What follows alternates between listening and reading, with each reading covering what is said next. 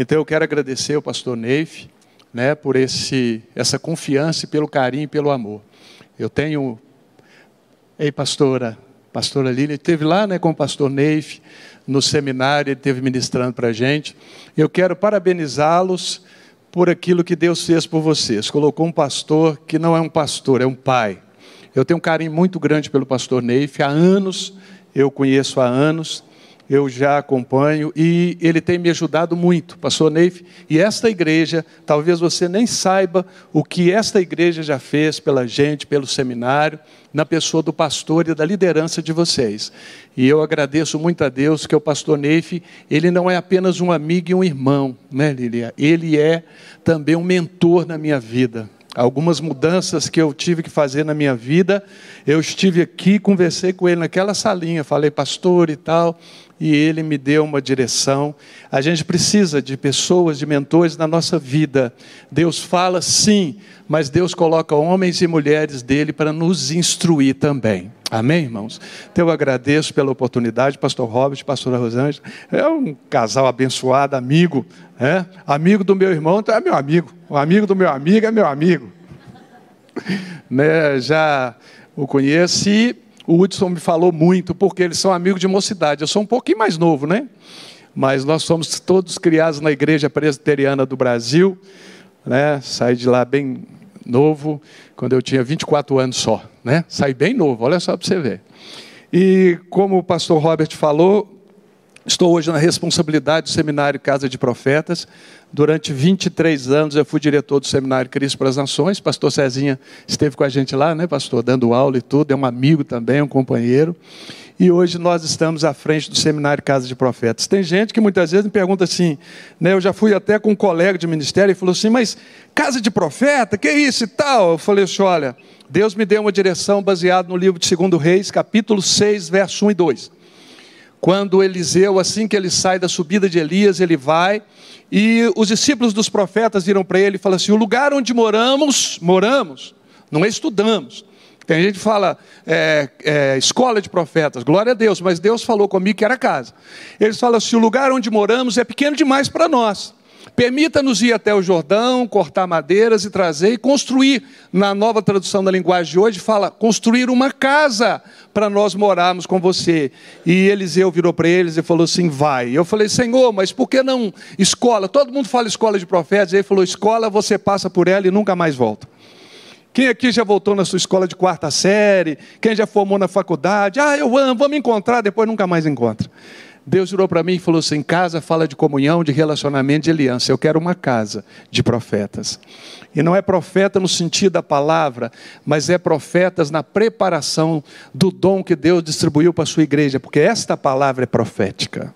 Quem lê essa palavra, expõe essa palavra, ele é um profeta de Deus. E essa geração precisa ouvir essa palavra precisa ouvir desesperadamente. Então, nosso chamado é para preparar homens e mulheres de Deus para o chamado. Seminário nenhum faz pastores, nem missionários. O seminário ele prepara pessoas para os dons que o Espírito distribui. É o Espírito Santo que distribui os dons, a igreja reconhece e o seminário prepara essas pessoas. Então, deixo o um abraço aqui do seminário Casa de Profetas, amém, irmãos? Receba aí um abraço. Deixo o um abraço também, sou pastor na comunidade evangélica Nova Vida, ali no bairro Bandeirantes. Meu pastor presidente é o pastor divino. Então, eu tenho dois pastores divinos na minha vida, né? O divino pastor e o pastor divino. E então eu trago um abraço para vocês também. E da minha família, né? Não puderam estar comigo hoje, Alcineia, minha esposa. É, nós já estamos. Aquele dia vocês conheceram, né? A minha esposa e um dos meus filhos. Um porque, pastor? Eu tenho três irmãos. Né? Um é pouco, dois é bom e três é o suficiente. Se você parou no dois, vai para o terceiro. O negócio é bom. Então, é, tem três filhos, Ana Luísa mais velha, já é casada, está com 26 anos, o segundo é o Lucas, está com 22, e o terceiro o Henrique, que está com 16. Né? A minha esposa é, chama Alcineia, já estamos casados há 32 anos, graças a Deus. Eu era uma criança, vocês acreditam? Né? Se fosse na época tivesse crime de pedofilia, acho que ela seria presa. Eu era uma criança. Mas eu vim falar hoje é da palavra de Deus. Amém? E eu questionando Senhor, Senhor, o que, que o Senhor quer para esse dia? Porque eu não quero falar daquilo que o meu coração anseia, mas eu quero aquilo que o Senhor deseja. Então, abra sua Bíblia no livro de Lucas, capítulo 5. Lucas, capítulo 5. Pastor Robert falou que a gente tem até 5 horas da tarde, que hoje é dia dos pais. Dia das mães, as mães vão embora, né? Mas dia dos pais a gente pode ficar, né? Ah, pode ficar. Estou brincando, viu, irmão? Senão você já vai levantar e ir embora. Vai não. Lucas capítulo 5. É um texto muito conhecido, não vamos ler desde o início, né, do que é o verso 17, o início da do fato acontecido. Mas vamos ler a partir do verso 20, que é quando Jesus cura um coxo ou paralítico, desculpa, levado pelos seus quatro amigos. E assim que a gente lê, eu vou falar qual o tema que nós vamos trabalhar com ele de forma bem rápida. Acharam, irmãos? Amém? Lucas capítulo 5, verso 20, diz o seguinte: Vendo-lhes a fé, Jesus disse ao paralítico: Homem, os seus pecados estão perdoados. E os escribas e fariseus começaram a pensar: Quem é esse que diz blasfêmias? Quem pode perdoar pecados a não ser um, que é Deus? Jesus, porém, conhecendo os pensamentos deles, disse-lhes: O que vocês estão pensando em seu coração? O que é mais fácil? Dizer aos, uh, dizer os seus pecados estão perdoados ou dizer levante-se antes? Mas isso é para que vocês saibam que o Filho do Homem tem autoridade sobre a terra para perdoar pecados. E disse ao paralítico: Eu digo a você, levante-se, pegue o seu leito e vá para a sua casa. E imediatamente ele se levantou diante de todos e, pegando o leito em que, é, e que até então estava deitado, voltou para casa glorificando a Deus. Todos ficaram muito admirados, davam glórias a Deus e, cheios de temor, diziam: Hoje vimos coisas extraordinárias. Repetindo o verso 22, 23 e o 26. Jesus, porém, conhecendo os pensamentos, disse-lhes: O que vocês estão pensando em seu coração? O que é mais fácil? Dizer os seus pecados estão perdoados ou dizer levante-se e ande? E o verso 26. Todos ficaram muito admirados, davam glória a Deus e, cheios de temor, diziam: Hoje vimos coisas extraordinárias. Senhor, tem misericórdia de nós. Nós somos completamente incapazes de ministrar a palavra do Senhor se não for obra do Teu Espírito. E de entendê-la também, se também não for obra do Teu Espírito Santo. Mas eu creio que Ele já está aqui e habita em nós. E a adoração, eu tenho certeza que chegou ao teu coração. E quando nós alegramos o coração do Senhor, o Senhor nos fortalece. Por isso, ó Deus, fala conosco neste momento. Eu me coloco como um vaso nas tuas mãos para ser usado pelo Senhor como oleiro. Molda-me e molda o coração de cada irmão, para que a palavra do Senhor, que é uma boa semente, caia numa boa terra nessa manhã e venha produzir a 100, a 60 e a 30 por um para a glória do Senhor, em nome de Jesus. Amém. O tema dessa mensagem, embora tenha um monte de coisa para falar, mas eu vou ser mais breve o maior de todos os milagres não é celebrado como deveria. O maior de todos os milagres não é celebrado como deveria. Todas as curas de Jesus, ela sempre impactou as pessoas. Todos os milagres dele sempre impactavam. Como a igreja hoje também. Vamos falar sério.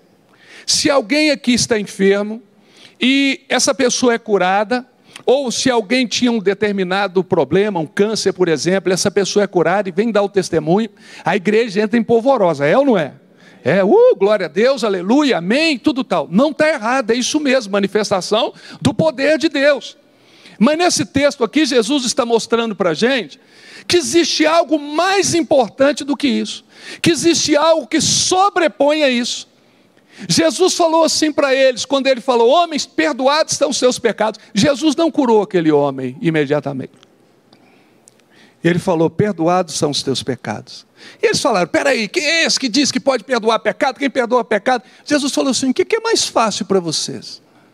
Dizer perdoados são os teus pecados, ou dizer para esse homem: levanta-te, toma o seu leito e vai para a sua casa. Para que vocês saibam que o filho do homem tem poder para perdoar pecados, eu faço mais simples. É isso que é complicado. É curar um enfermo que é complicado. É isso aí que é o extraordinário. Então, meu filho, pega o seu leito e vai para a sua casa. Ele foi.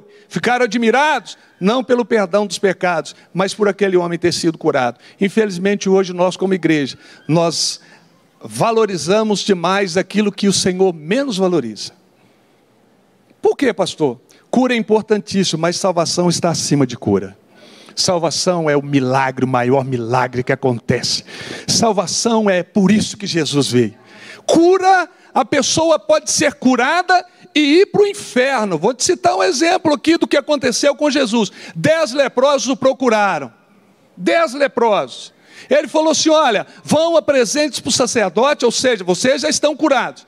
Aí um deles voltou e veio dando glória a Deus. Jesus falou assim: peraí. Jesus não falou, que maravilha que você veio. Jesus falou assim: peraí, eu curei dez, onde estão os outros nove?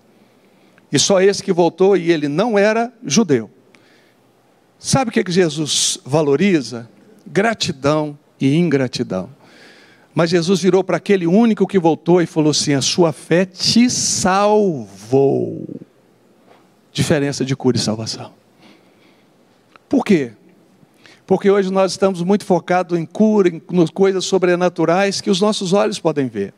Porque a salvação é uma obra do Senhor nos nossos corações, nós não vemos.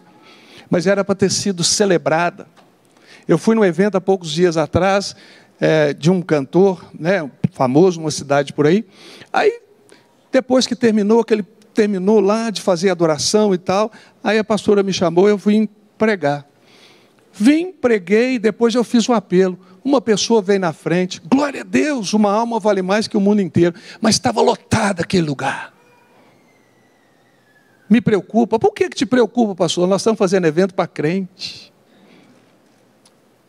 nós não nos preocupamos mais com as almas que estão perdidas. Isso não traz mais aquela, aquela alegria para o nosso coração. Eu fui numa igreja pequenininha uns dias atrás, está até no meu Instagram lá, tem essa imagem. Igreja pequena, aniversário da igreja. E eu falei: olha, não há nenhum júbilo no céu por aniversário de igreja, mas por um pecador que se arrepende. E quando nós fizemos o apelo, irmãos, diversas crianças e adultos vieram na frente. Eu falei, Senhor, o que está acontecendo? Num lugar grande, um grande evento, e uma pessoa. Aí o Senhor virou para mim e falou assim: porque o maior de todos os milagres não é celebrado. E por isso eu gostaria de compartilhar com vocês alguns tópicos sobre isso. Primeiro, nós estamos chegando no final dos tempos. Eu estou com 55 anos de idade, 55 anos que eu estou na igreja evangélica. Desde criança, criado pelos meus pais na igreja, e o Senhor nunca me permitiu sair para a direita nem para a esquerda. Estamos aqui firme. Com 19 anos de idade, eu fui eleito presbítero da igreja presbiteriana. Pastor Robert sabe muito bem que é complicado, com 19 anos, um dos mais novos. Mas por quê? Porque eu tinha um coração voltado para Deus, eu queria agradar o Senhor, quero até os dias de hoje. Mas nesses 55 anos eu nunca senti a presença da volta de Jesus tão próxima como agora. É por isso que há dois anos atrás, dois anos e meio, Deus me deu uma palavra, Ele falou assim: prepara a igreja para subir. Qual que é o meu papel, que é o seu papel? É pregar o evangelho puro e simples a simplicidade do Evangelho. Nós não temos mais tempo de ficar fazendo coisas, ficar ministrando sobre. É Jesus, Jesus é o alvo, Jesus é o foco. Se não for Jesus, não existe mais nada, só Jesus que resolve os nossos problemas. Jesus tem que ser o centro. Se Jesus não for o centro, não é a igreja dele. Há poucos dias atrás, um menino me virou para mim, lá na Nova Vida mesmo, falou assim: Pastor, a gente está querendo fazer um evento para atrair pessoas. Eu falei: Meu filho, pode fazer o que você quiser, mas se Jesus não for aquele que atrai as pessoas, não adianta fazermos nada. Se Jesus não é o suficiente, nada vai ser. Estamos cheios de eventos, cheios de coisa, mas Jesus está ficando de lado. E Deus falou comigo: prepara a igreja, prega o evangelho, fala que existe o céu, existe o inferno, fala que as pessoas têm que fazer uma escolha. Deus, Ele nos salva pela graça, mas nós temos um papel nisso tudo aí, e é o que Deus falou comigo. E nessa manhã eu gostaria de compartilhar algumas coisas. Primeiro, só há júbilo no céu pelo arrependimento de um pecador. Não há júbilo por cura nenhuma. O Senhor Jesus, em Lucas capítulo 15, vamos ler, pode ser, irmãos?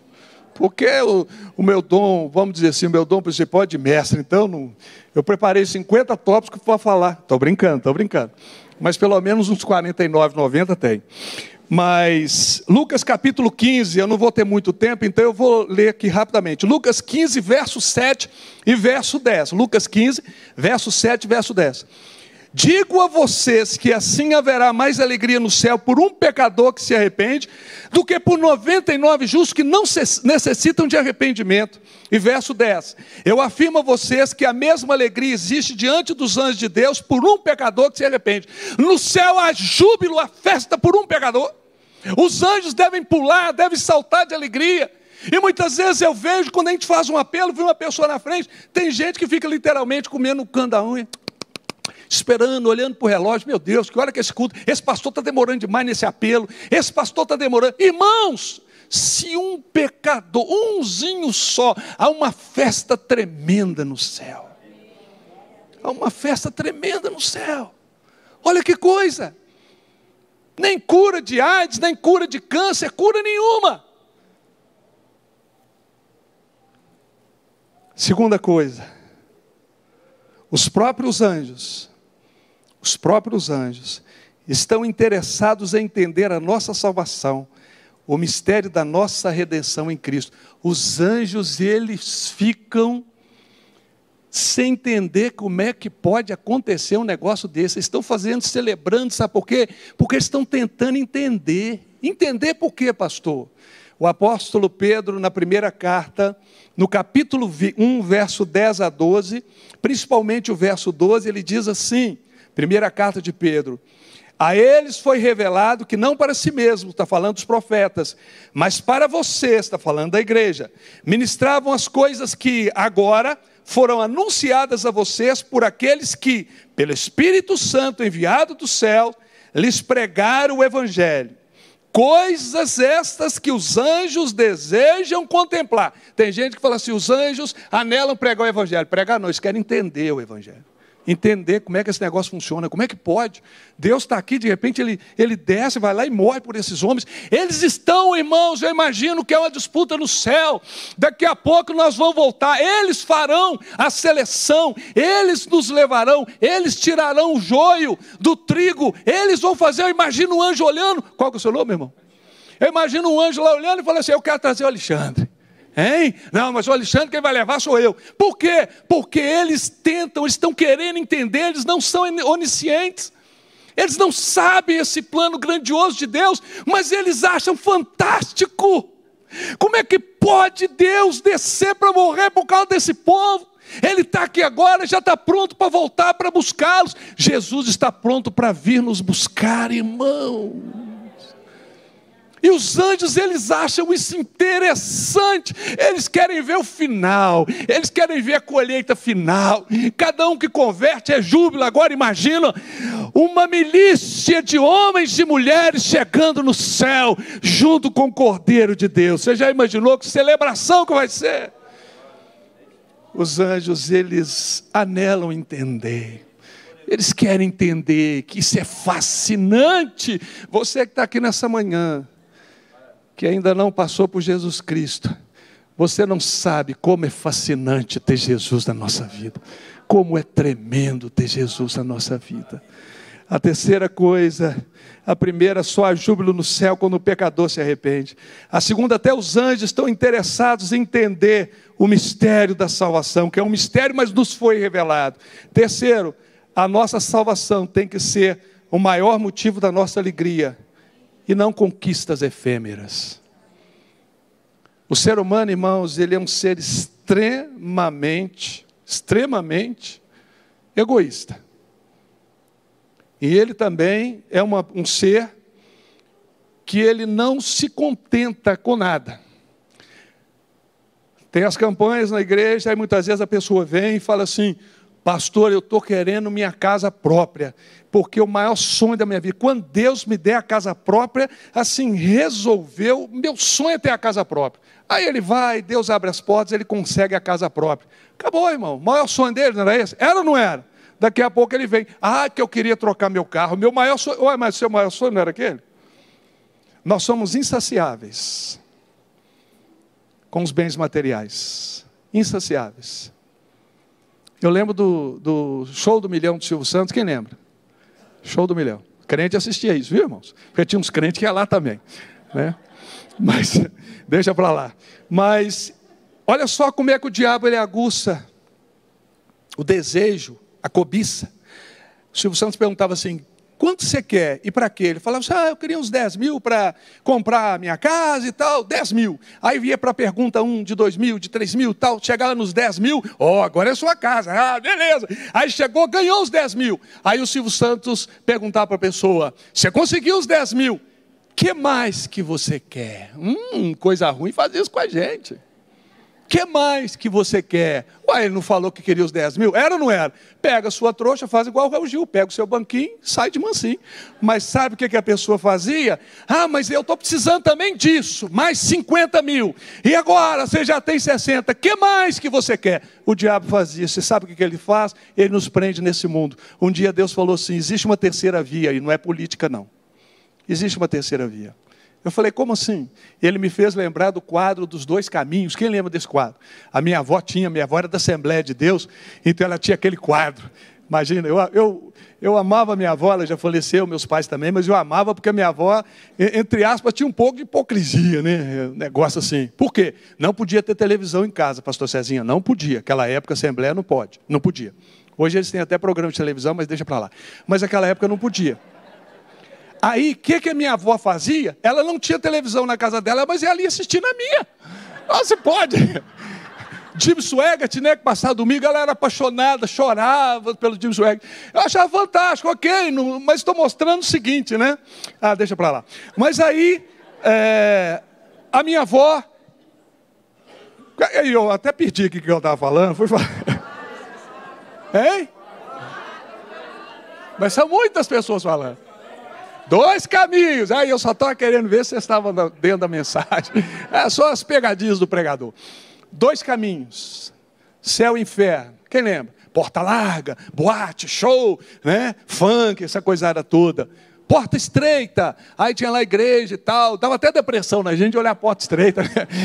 Era mato, um monte de coisa assim. Você fala, Jesus, esse lado aqui, a gente menino olhava aquele quadro. Mas Deus virou para mim e falou assim: tem a terceira via. Eu falei, qual a terceira via, Senhor? O mundo. Porque tem, as pessoas estão amando tanto esse mundo que não querem morrer nem para ir para o céu nem para o inferno. E muita gente na igreja está amando mais este mundo. Não quer nem que Jesus volta. Não está pronto para a volta de Jesus, porque amaram mais o presente século. Está entendendo? Mas a nossa salvação tem que ser o maior motivo da nossa alegria. Olha só, Lucas capítulo 10, a partir do verso 17, quando Jesus envia os discípulos, né, que os 70 voltam, eles estavam cheios de alegria. Olha, eles voltaram cheios de alegria.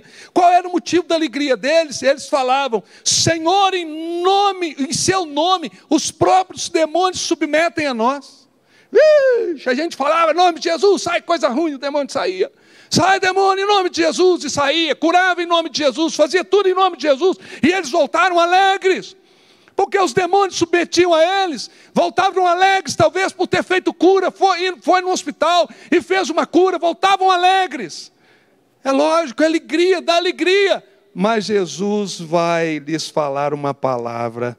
Jesus lhes disse: eu via Satanás caindo do céu como relâmpago. Jesus participou da expulsão de Satanás do céu. Eis que eu dei a vocês autoridade para pisar cobras e escorpiões e sobre todo o poder do maligno, e nada, absolutamente nada, lhes causará dano. Verso 20. No entanto, alegrem-se, não porque os espíritos submetem vocês, e sim porque o nome de cada um de vocês está registrado no céu. Seu nome está no céu, irmão. Alegria nossa é porque o nosso nome está escrito no céu. Pode curar enfermo, pode fazer o que for, Mas não é motivo da alegria maior, por quê? Jesus diz assim: nem todo que me diz Senhor, Senhor entrará no reino dos céus, mas aquele que faz a vontade meu Pai. Porque muitos, não poucos, é mais da metade, muitos é mais da metade. Porque muitos naquele dia me dirão, pastor Cezinho, Senhor, em teu nome eu curei enfermos, Senhor, em teu nome eu profetizei, Senhor, em teu nome eu fiz muitos milagres. E Jesus fala assim: Mas eu lhes direi explicitamente, claramente, abertamente: Apartai-vos de mim, porque eu nunca vos conheci. Não basta estar na igreja, não basta fazer milagres. O nome de Jesus tem poder. Mas se o seu nome não tiver escrito no livro da vida, não valeu nada. Não valeu nada. Pode fazer milagre. Mas o maior milagre é seu nome estar escrito no livro da vida. Amém? A quarta coisa, e tudo começa como? Essa alegria que nós temos, eu espero que você tenha. Se você não tiver, você vai sair daqui hoje com ela, em nome de Jesus Cristo. Você não pode sair daqui sem essa alegria nesta manhã. Porque Jesus pode voltar a qualquer momento. Eu falo sempre na nova vida e no seminário. Irmão, se você vê esse microfone caindo, essa roupa ficando, preocupe-se, você ficou. Se esse microfone cair, né? E essa roupa cair, você ficou. Preocupe-se.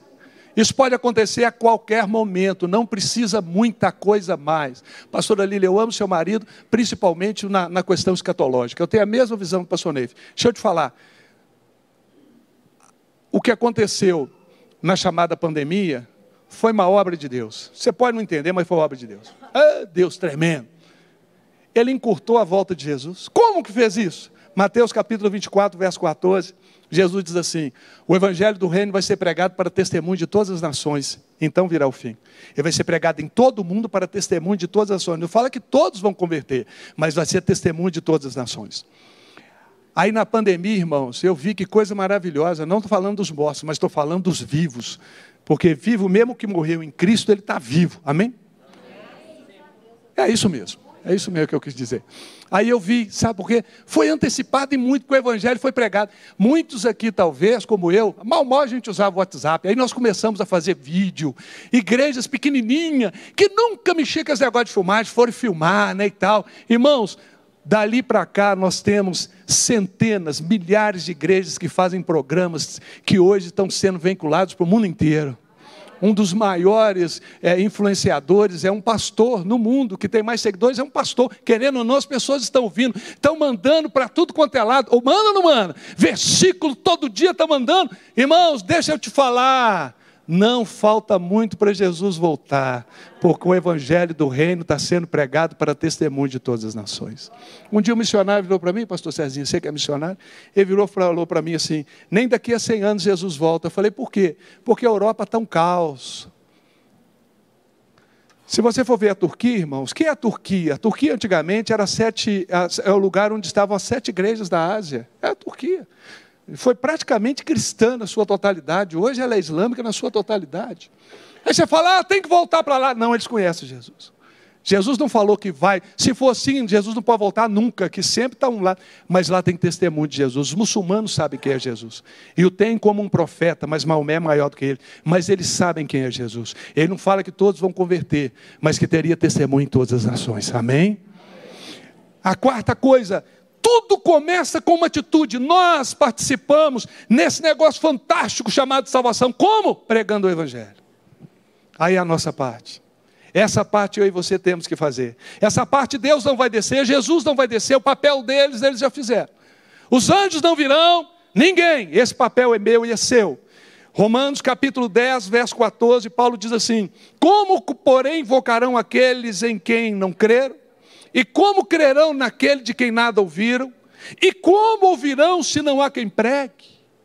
Irmão, seu papel, o meu papel é pregar o Evangelho a toda criatura. Jesus não pediu, ele ordenou. Se você faz parte da igreja dele, é uma ordem para mim e para você. Começa onde? Na sua Jerusalém. O que, que é seu Jerusalém? A sua casa.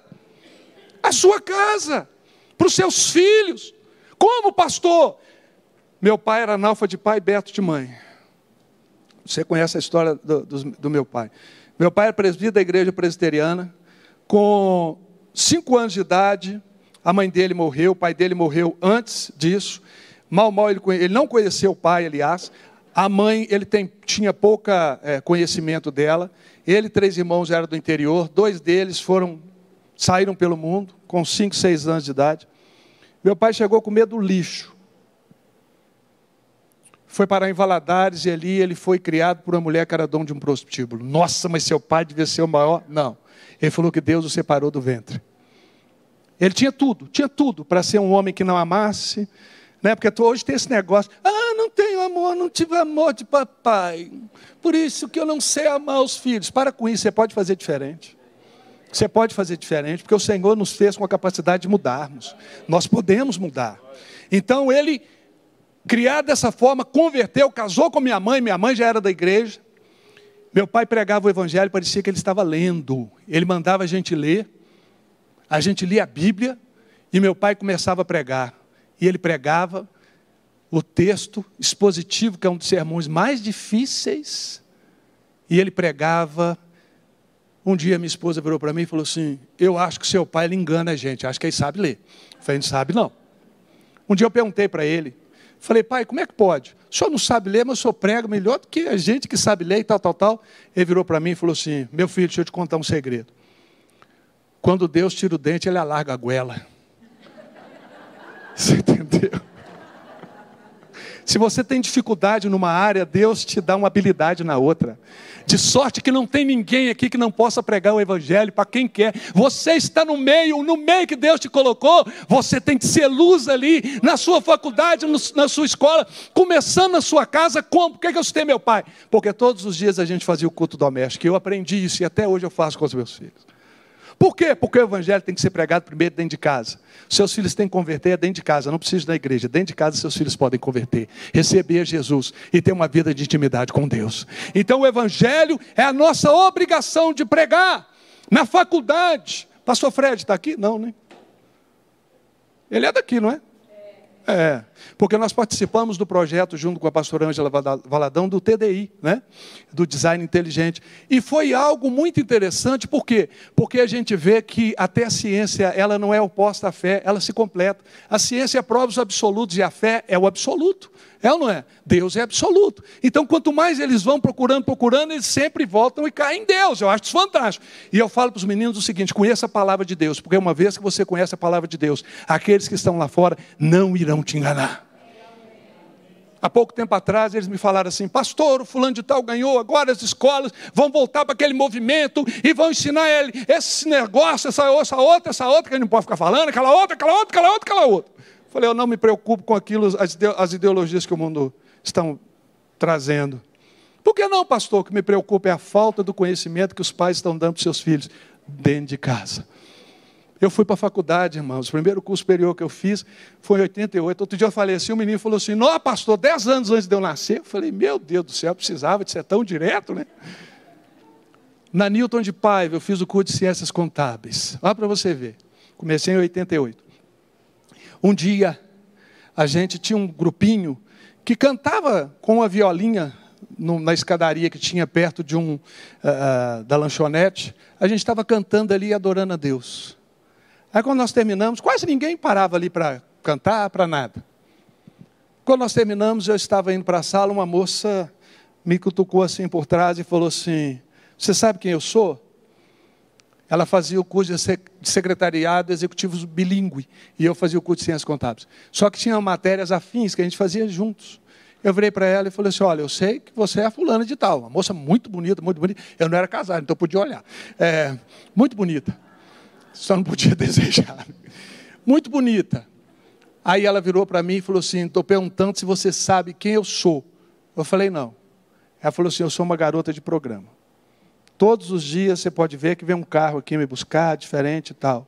Porque naquela época até colocava né, nos jornais, universitária, era chique esse negócio, sei lá. Ela falou, falou virou para mim e falou assim: Mas quando vocês estavam cantando aquela canção, algo tocou meu coração. O Evangelho é tremendo, irmãos. Eu falei para ela um pouco de Jesus, só que na época eu só era da igreja presbiteriana, não conhecia outras igrejas. Eu falei, procura uma igreja presbiteriana mais perto de você. Hoje eu conheço mais igrejas, né? mas na época, não que estava errado, mas estou falando o seguinte: olha como é que o evangelho é poderoso. Lá na sua escola, faz um grupinho de oração, na sua faculdade, no seu local de trabalho. Pastor, no meu horário de trabalho. Não, não é no horário de trabalho. É no seu horário de intervalo, tira lá um momento de oração. Você vai perceber que outras pessoas irão te procurar, porque o mundo está carente de referenciais, irmãos, e nós somos a luz. Nós temos que brilhar no meio das trevas. Não pare de falar. Então a nossa parte é pregar o Evangelho, amém? Pregar o Evangelho. Segundo, nós não podemos fazer a outra etapa, quem faz é o Espírito Santo, é ele que convence o homem do pecado, da justiça e do juízo. João 16, versos 7 e 8. Jesus falou que vai enviar o Consolador e quando ele vier, ele convencerá o mundo do pecado, da justiça e do juízo. O papel de converter não é nosso, o papel de convencer é do Espírito Santo. Eu acho interessante, porque em Zacarias capítulo 4, verso 6, o Senhor fala através de Zacarias: não é por força nem por violência, é pelo meu espírito. Por quê? Porque muitas vezes nós queremos fazer a obra do Espírito Santo. Como? Pastor, meu marido não é crente, mas eu estou lá, pastor, estou enfiando a prima. E eu falo para ele: você tem que converter, tem que converter. Ô irmão, cuidado, é melhor viver no cano eirado que numa casa com uma mulher rixosa. Toma cuidado. O apóstolo Pedro, se não me falha a memória, ele fala que a mulher vai ganhar o marido sem palavras, só com seu proceder fiel. Muitas vezes estamos querendo forçar. Meu filho, pastor, eu já falei. Não. Não fala muito, age mais. Ora, coloca um versículo, continua intercedendo pelo seu filho, mas não existe forçação de barra, porque quem convence o homem é o Espírito Santo de Deus. Ele que faz essa obra como fez na minha vida e faz na sua. É Ele que trabalha de uma forma maravilhosa. A gente está pregando uma mensagem aqui, uma única mensagem, e cada um está recebendo de uma forma diferente. Cada um a palavra está caindo de uma forma diferente. Sabe por quê? Porque o Espírito Santo ele tem poder para fazer isso. Falando cada um de nós segundo as nossas necessidades. Ele tem poder para fazer isso. E essa obra é Ele quem faz. Amém, irmãos? A obra do convencimento do Espírito Santo. Depois que o Espírito Santo faz a sua obra, existe agora uma outra atitude. Qual que é? O homem tem que entender o quão miserável ele é. Somos miseráveis, não prestamos. Um dia eu vi um pregador, e ele virou e falou assim: Você é tão importante, você é tão valoroso, você é tão enchendo a bola da gente, né? Que um rei morreu no seu lugar, e as pessoas, aleluia, glória a Deus. Eu falei: Não, está tudo errado. Se eu sou tão bom, ele não precisava de morrer por mim, não, eu morria por ele. Nós somos tão miseráveis, tão ruins, nós não prestamos, eram tão pecadores, que Deus mandou seu filho para morrer no nosso lugar, nós não tínhamos solução. Enquanto o homem não entendeu quão miserável ele é, não vai valorizar a graça de Deus. Esse evangelho com açúcar está falando, você é bom. Não, não, não, você é ruim. Certo dia um pregador perguntou para é, João Wesley, falou assim: Eu estou para pregar e tal, o que, que você acha que eu devo pregar? Ele falou assim: prega 90% da lei, 10% da graça. Porque o ser humano só vai valorizar a graça de Deus o dia que ele entendeu quão miserável ele é. Você não está aqui porque é bom, você está aqui porque Deus te escolheu. Você não está aqui porque você tinha alguma coisa para dar, você não tem nada para dar, tudo que você tem é do Senhor. Você não está aqui porque você é bonito ou feio, você está aqui porque Deus te amou de tal maneira que deu o filho dele. Não é mérito seu, a salvação não é mérito nosso, a salvação é mérito do Senhor. Você não compra a salvação. Ah, mas eu sou dizimista, não importa, meu irmão, tudo que você tem vem de Deus. Deus pode tirar falar assim: volta, e o seu fôlego de vida sai agora, e eu quero ver quem é que tem poder para te ressuscitar. Sabe por quê? Porque nós somos miseráveis, pecadores, precisamos arrepender dos nossos pecados. É isso aí que o apóstolo, que o apóstolo ah, apóstolo Pedro vai falar em Atos capítulo 3, verso 19: Portanto, arrependam-se e convertam, para que sejam cancelados os seus pecados, a fim de que da presença do Senhor venha o tempo de refrigério e que Ele envie o Cristo que já foi designado para vocês, a saber, Jesus. Provérbios 28, verso 13: Quem cobre as suas transgressões jamais prosperará, mas os que as confessa e deixa alcançará misericórdia. Não basta confessar, tem que deixar. Tem muita gente confessando e não deixa, continua na prática do pecado, não alcança a misericórdia. Mas uma vez que nos arrependemos dos nossos pecados, obra do Espírito Santo em nós, aí nós vamos para a última coisa. Nós precisamos de Romanos capítulo 10, verso 9 e 10. Se confessarmos os nossos. Desculpa, desculpa. Se com a boca você confessar a Jesus como Senhor e crer em seu coração que Deus o ressuscitou dentre os mortos, então serás salvo. O que quer dizer? Jesus não morreu para te salvar. Triste, né? Vim trazer uma notícia triste. Talvez o pastor Neif nunca mais me chama aqui. Jesus não morreu para te salvar. Então para que, ele morreu? Ele morreu para ser o seu Senhor, o seu dono. Paulo diz assim: daquele de quem ele é Senhor, ele se torna Salvador. Se ele não for seu Senhor, ele não é seu Salvador. Jesus, por isso que eu tenho que confessar com a minha boca que Jesus Cristo é o Senhor e crer no meu coração que Deus o ressuscitou dentre os mortos, então seremos salvos. Amém? E culmina em quê, pastor? Pode aplaudir o Senhor.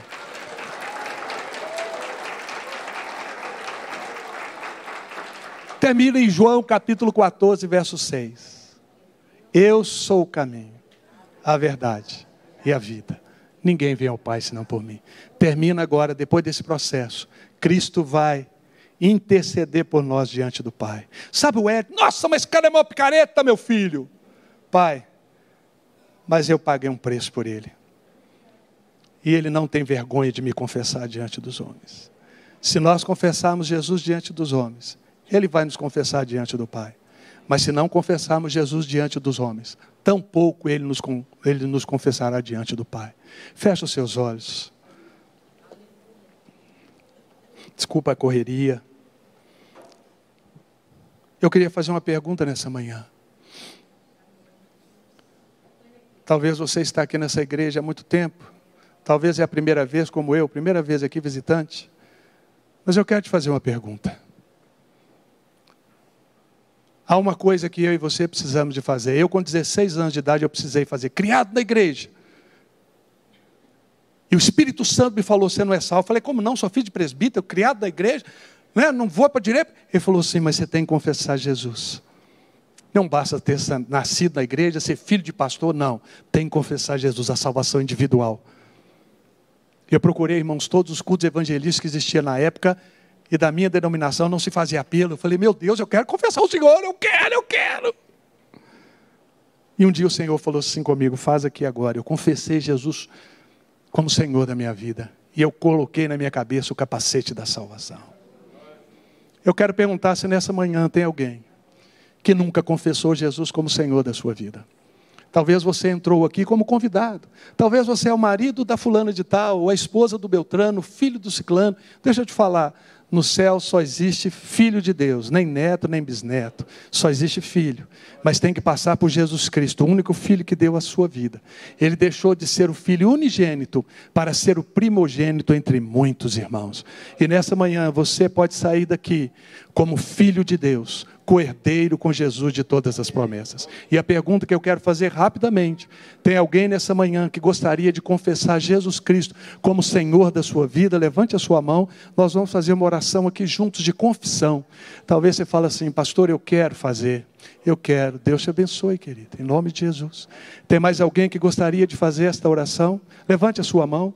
Levante, sim, eu já vi queria convidar para vir aqui. Aquele que se levantou a mão, vem aqui. A igreja de olhos fechados intercedendo. Agora é hora de batalha espiritual, irmãos. O inimigo ele não quer perder. Ele não quer perder, mas ele já perdeu. Se tem mais alguém nessa manhã que gostaria de tomar essa decisão por Jesus Cristo, não estou oferecendo à comunidade cristã da Zona Sul a nova vida. Eu estou falando para você que existe alguém que te ama mas você tem que tomar uma decisão, e essa decisão ninguém pode fazer por você. Se nesta manhã você deseja do seu coração, vem aqui, nós vamos orar juntos, declarando Jesus como Senhor, como Senhor da nossa vida. Tem mais alguém nessa manhã? Tem alguém que gostaria de reconciliar com Jesus? Talvez você estava longe, você quer voltar hoje para casa, você estava perdido, mas hoje você foi achado. Deixa eu te falar os braços do pai nunca se fecharam para aquele filho. Um dia eu perguntei, mas senhor, por que, que o pai não foi buscá-lo? Por que, que o pai não foi buscar o filho pródigo? E Deus lhe falou, porque ele nunca mandou o filho para fora de casa. Mas ele sabia que o filho conhecia o caminho de volta e ele voltaria, porque não tem lugar melhor do que a casa do Pai. Tem alguém que estava longe, afastado, quer voltar hoje para a família da fé? Talvez você estava dentro da igreja e longe, afastado, coração longe, pensando em desviar. Vem para cá que nós vamos orar também pela sua vida, em nome de Jesus. Saia do seu lugar. O inimigo ele está tentando te convencer que você não precisa, mas eu quero declarar: se o Espírito falou que você precisa, levante e venha aqui, porque Jesus não nos deu espírito de covardia não nos dê espírito de covardia. Você é um corajoso em nome de Jesus Cristo. Tem alguém que precisa dessa oração de pela última vez? Então vamos orar pela nossa querida irmã. Amém? Pastor Robert, pode fazer oração de confissão aqui? Feche seus olhos, irmãos. Como é que é seu nome, querida? Vitória. Vitória. Vitória duas vezes. Vitória duas Duas vezes. Feche seus olhos, irmãos. Deixa eu te contar um negócio. Por que, pastor, que eu tenho que ir aí à frente? Um dia um rapaz falou assim: Eu falei quietinho lá no meu cantinho, pastor. Eu fiz oração quietinho no meu cantinho. Eu falei: Deus não chamou covardes. E esses aí que ele fala: Não te conheço. A vitória é vitoriosa duas vezes. Duas vezes. O Senhor te ama, minha filha. E ele colocou esse nome, vitoriosa, no Vitória. A Bíblia fala que ele gravou na palma da mão dele. Ninguém tira você do coração de Deus. Faça uma oração comigo. Fala assim: Senhor Jesus, Senhor Jesus, nesta manhã nesta manhã eu te confesso, eu te confesso, como meu Senhor, como meu Senhor, dono da minha vida dono da minha vida e meu Salvador. e meu Salvador. E eu declaro E eu declaro que sobre a minha vida que sobre a minha não vida vale mais não vale mais nenhuma maldição nenhuma e maldição, nenhum encantamento. nenhum encantamento. Toda, todo pacto Todo pacto que eu já fiz, que eu já ou fiz que fizeram para mim, ou que fizeram para mim. está desfeito. Pelo nome de Jesus. pelo nome de Jesus. Os meus pecados, Os meus eu pecados te confesso, eu te confesso, porque eu sei porque eu sei que o Senhor que o Senhor já me perdoou. já me perdoou. E o meu nome e o meu nome está sendo escrito está sendo no escrito livro da vida. no livro da e vida está tendo agora e está tendo agora muita alegria no céu. muita alegria no céu. Senhor, Senhor, muito obrigado. muito obrigado, eu saio daqui porque eu saio daqui. Como tua filha. E o capacete da salvação está sobre a sua cabeça. Toma posse da salvação em nome de Jesus Cristo. Ninguém pode tirar, porque foi conquistada por Cristo Jesus.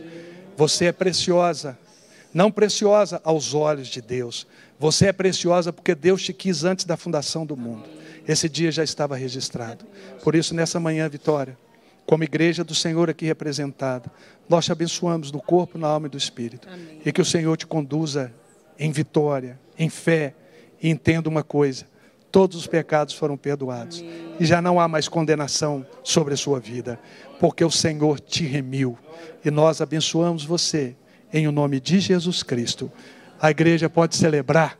Glória a Deus. Deus abençoe? Em nome de Jesus. Glória a Deus.